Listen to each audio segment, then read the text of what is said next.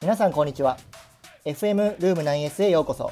このラジオはプロサッカー選手とファンが友達のように話せるコミュニティルーム 9S の提供で毎週月曜日夜8時に10分程度お送りいたします。ぜひいいねボタンもお忘れなく。ということで本日はプロサッカー選手の軽部龍太郎と私 MC 岡本優也がお送りいたします。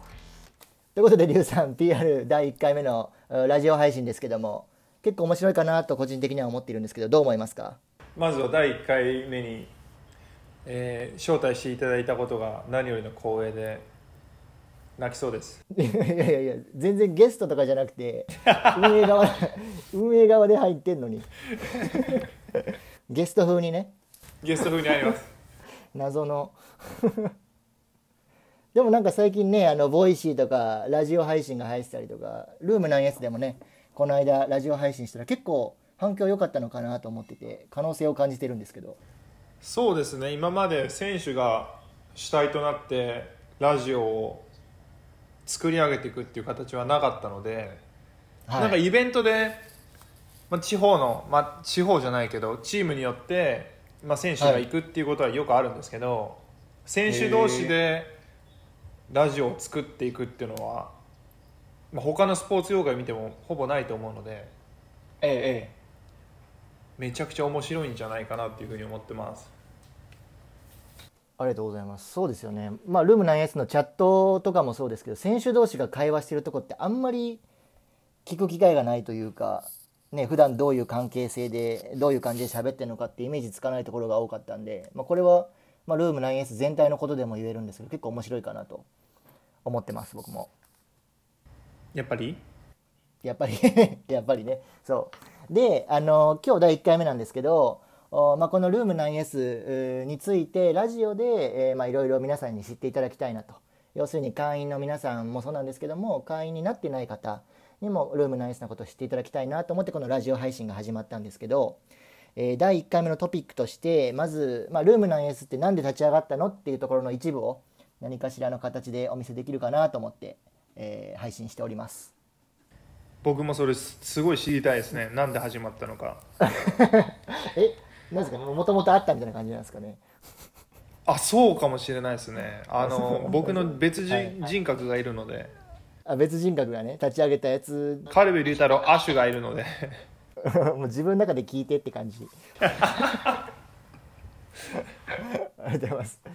えーというところで、えーとまあ、聞かれてる方の中にはそのねリュウさんのことをあまり知らない方っていうのもおられると思うんで、えーまあ、リュウさんのことも含めていろいろ聞いていきたいなと思うんですけどリュウさんって J リーグでもともと何年ぐらいプレーしてたんでしたっけ？2年ぐらいでしたっけ？正確には1年半ぐらいですかね、はい。1年8ヶ月6ヶ月ぐらいかなと思います。ええあじゃあそれでプレーしててその後すぐ東南アジアでなんかプレーいろいろしてたんですよね。そうなんですよ。だでもその間に1年半2年弱ぐらいサッカーから離れてる時期がありましたね、あそうなんですね。その間って何してたんですか？そのサッカーしてないノマドみたいな。えーっと、まあ、多摩川の河川敷の方で段ボールの中で あ違った違った。住所不定？J リーグで1年半近くやった後にすぐ引退した後はい。そのままビジネスの世界に飛び込んだんですよね、ええ。えでいろんな経営者のお中に入ってえはい。ビジネスって一体何なのかっていうのをはい世界中回りながら勉強させていただいてました。ええどこ行ってたんですか？世界中っていうのは。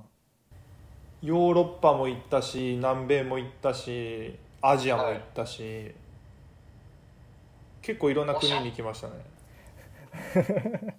いいな。でその後なんでまたサッカー戻ろうと思ったんですか？なんか1年半ぐらいサッカーしなかったらねもうそのままビジネスのその世界でやっていくのかなと思うんですけどその中でさっきアジアって言ったじゃないですか。はい。マレーシアにたどり着いたんですよ。でマレーシアで当時 J リーグで一緒にやっていた選手がマレーシアのチームに参加して、はい。で一回見に来てよっていう話で試合見に行ったんですね。はい。でそこでマレーシアと、まあ、東南アジア含めてサッカーの、まあ、熱というかすごい盛り上がってるっていうのに初めて知って、はい。まあ、一度そこでビジネスはあストップしてサッカー選手に戻ろうっていうふうに決めてただへマレーシアではなくてインドネシアにそのまま行ってそこでまたプロ契約をして現役はのプレイヤーに戻ったっていう経緯ですね、へえそんなでもすぐチームに戻れるんです戻れるというか契約できるんですね。えー、とプロ選手に戻ろうと思ってから半年ぐらいかかりましたね、体を戻したりとか。ああなるほど。はい。へえあそれで東南アジアで4年45年ですよねプレーしたのが。今5年目ですね。ええええ。あそうか。それでまあ最終的にベトナムにたどり着いたと。そうですね。今、えー4カ国東南アジアだけでいうと4カ国プレーしていてはい。でいろんなチームをベトナムは今回2回目ですね。あそうか。もともとねあのハノイの近くのそうです。プレーしてたんですもんね。3年ぶりに2度目。3年ぶり2度目。なんか選挙の速報みたいになってますけど。えー、なるほどえでその中で、まあ、ルーム 9S、まあ、やりたいなってアイディアを思いついたのは、まあ、もちろんリュウさんだと思うんですけどどのタイミングでルーム 9S やろうって思ったんですか？もともとそのビジネスを世界中回って勉強している時にはい。自分ならどんなビジネスができるだろうなってずっと考えてたんですよ。はい。で一つ、まあ、日本人でも若くて優秀な人間がいっぱい世界中で活躍をしている挑戦をしている。でそんな人間が自分の周りに結構多くいたんですよね。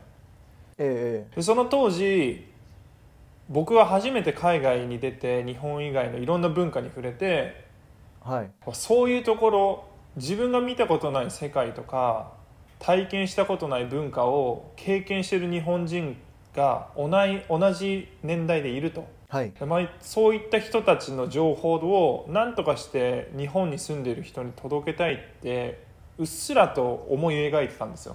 はい。で当時今まだ覚えてますけどいろんな友人に連絡して海外に住んでいる。はい。でいろんなことを教えてください現地の情報を教えてくださいみたいなのを聞いてたのは今でも覚えてます。へえでそこから、はい。まあ、さっきも言ったようにプレイヤーとしてインドネシアでまたキャリアをリスタートしてはい。でそこから5カ国嘘4カ国。はい。5年間プレーして、まあ、そこでまたいろんな文化を知っていろんな選手と会って、で今ベトナムにたどり着いて今回日本人が4人も集まって海外のチームでプレーするなんて僕の経験ではなかったんですよあサイゴン FC ですね。はい。でそんな中で、まあ、彼らの経験とかはい。知識とかはい。あとは、まあ、人生とかっていうのを聞いててすごい興味深いというかもう面白くて勉強になるなっていうところもたくさんあったしはい。ももっといろんな人に日本を代表してきた選手たちのストーリーを共有できたらなって思ったんですよね。でそこにもっと違う例えば J リーグで活躍している選手とかはい違う国違う地域で戦ってる選手もっと言えば、まあ、なでしこの選手が入ってくるとまた新しいストーリーがそこに生まれてえそういったストーリーをファンの方々に届けられたらなと思ったのがルーム 9S 作ろうと思ったきっかけですね。うーん、ま、確かになんて言うんでしょう、ま、4人も日本人が海外で集まるって結構珍しいのかなと思うんですけどそれがねなんかベトナムで今ちょうどいいタイミングでもしかしたらねコロナとかで、えー、ていうんですかね選手とファンがなかなかコミュニケーション取れないとかいろいろあると思うんですけどお、ま、本当にタイミングはすごいマッチしてたんだなと思いますね。そのリュウさんの考え方とサイゴン FC での状況とコロナとが。はい。はい。そんなことないよ。なんかあとははい。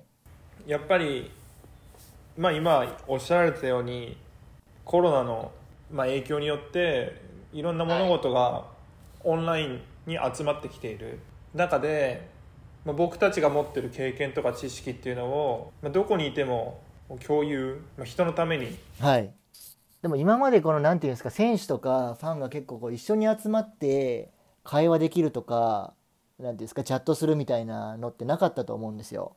やっぱなんていうんですか匿名掲示板とかあるんですけどなかなか選手が来ることってないと思うしまあそういう意味でこういうなんていうんですか実名顔出しっていうのをやってることでいろんな人が集まってきて安心して発信し合えるっていうのはすごい面白いし、まあ、インターネットの世界の次のフェーズっていうところにもお結構影響を与えるのかなと個人的に思ってます。まあ、そうですね。J リーグ時代、まあ、そういった匿名の掲示板とかサッカーのコミュニティっていうのは、はい、選手ももちろん知ってるしはい。選手でも見てる人は、あー多かったと思うんですよ。あ見てるんですね。見てましたね、まあ、ただやっぱり、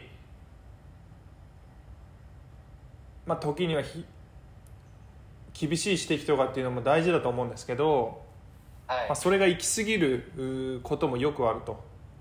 ええ。まあ、それはサッカーの掲示板とかあーコミュニティに関わらず、まあ、いろんなところで今問題視されてるところだと思うんですけど、はい。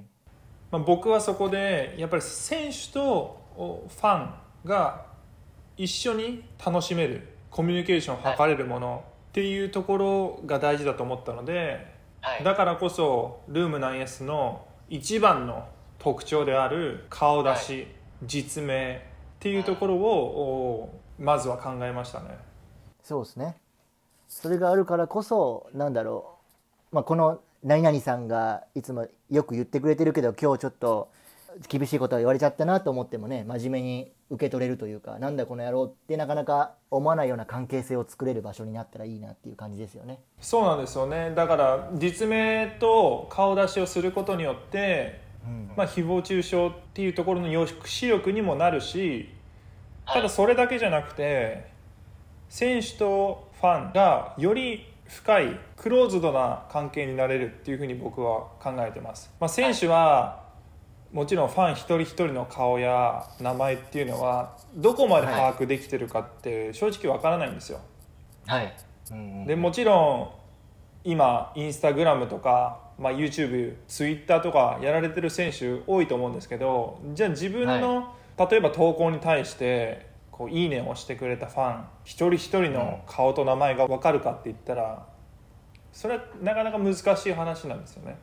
はい。でもルーム 9S で顔出しして名前も出して直接コミュニケーションを取ってどんどんどんどん深い関係になっていけばそこに新しい関係性が生まれてはい。例えば厳しい指摘を受けたとしてもはい。真摯に受け止めて選手はそれを力に変えていくことができるし逆にはい。ファンの目線からしてもじゃあこの時選手はどう思ってプレーしていたのか実際は何が起きたのか選手の目線でどう考えていたのかっていうのを、はい。まあ、共有することができるので、はい。まあ、そこでもファンのみんなにとっても、まあ、プラスになるんじゃないかなっていうふうに思ってます。いいですね。ちょっとお、まあ、こういうルーム 9S の話を裏話っていうんですかね。どんどんこのラジオで配信できればと思いますがちょっとお時間がやってきてしまいましたのでこの続きはまた来週やらせていただきます。ルーム 9S 軽部龍太郎と MC 岡本優也でしたまあ今バイバイ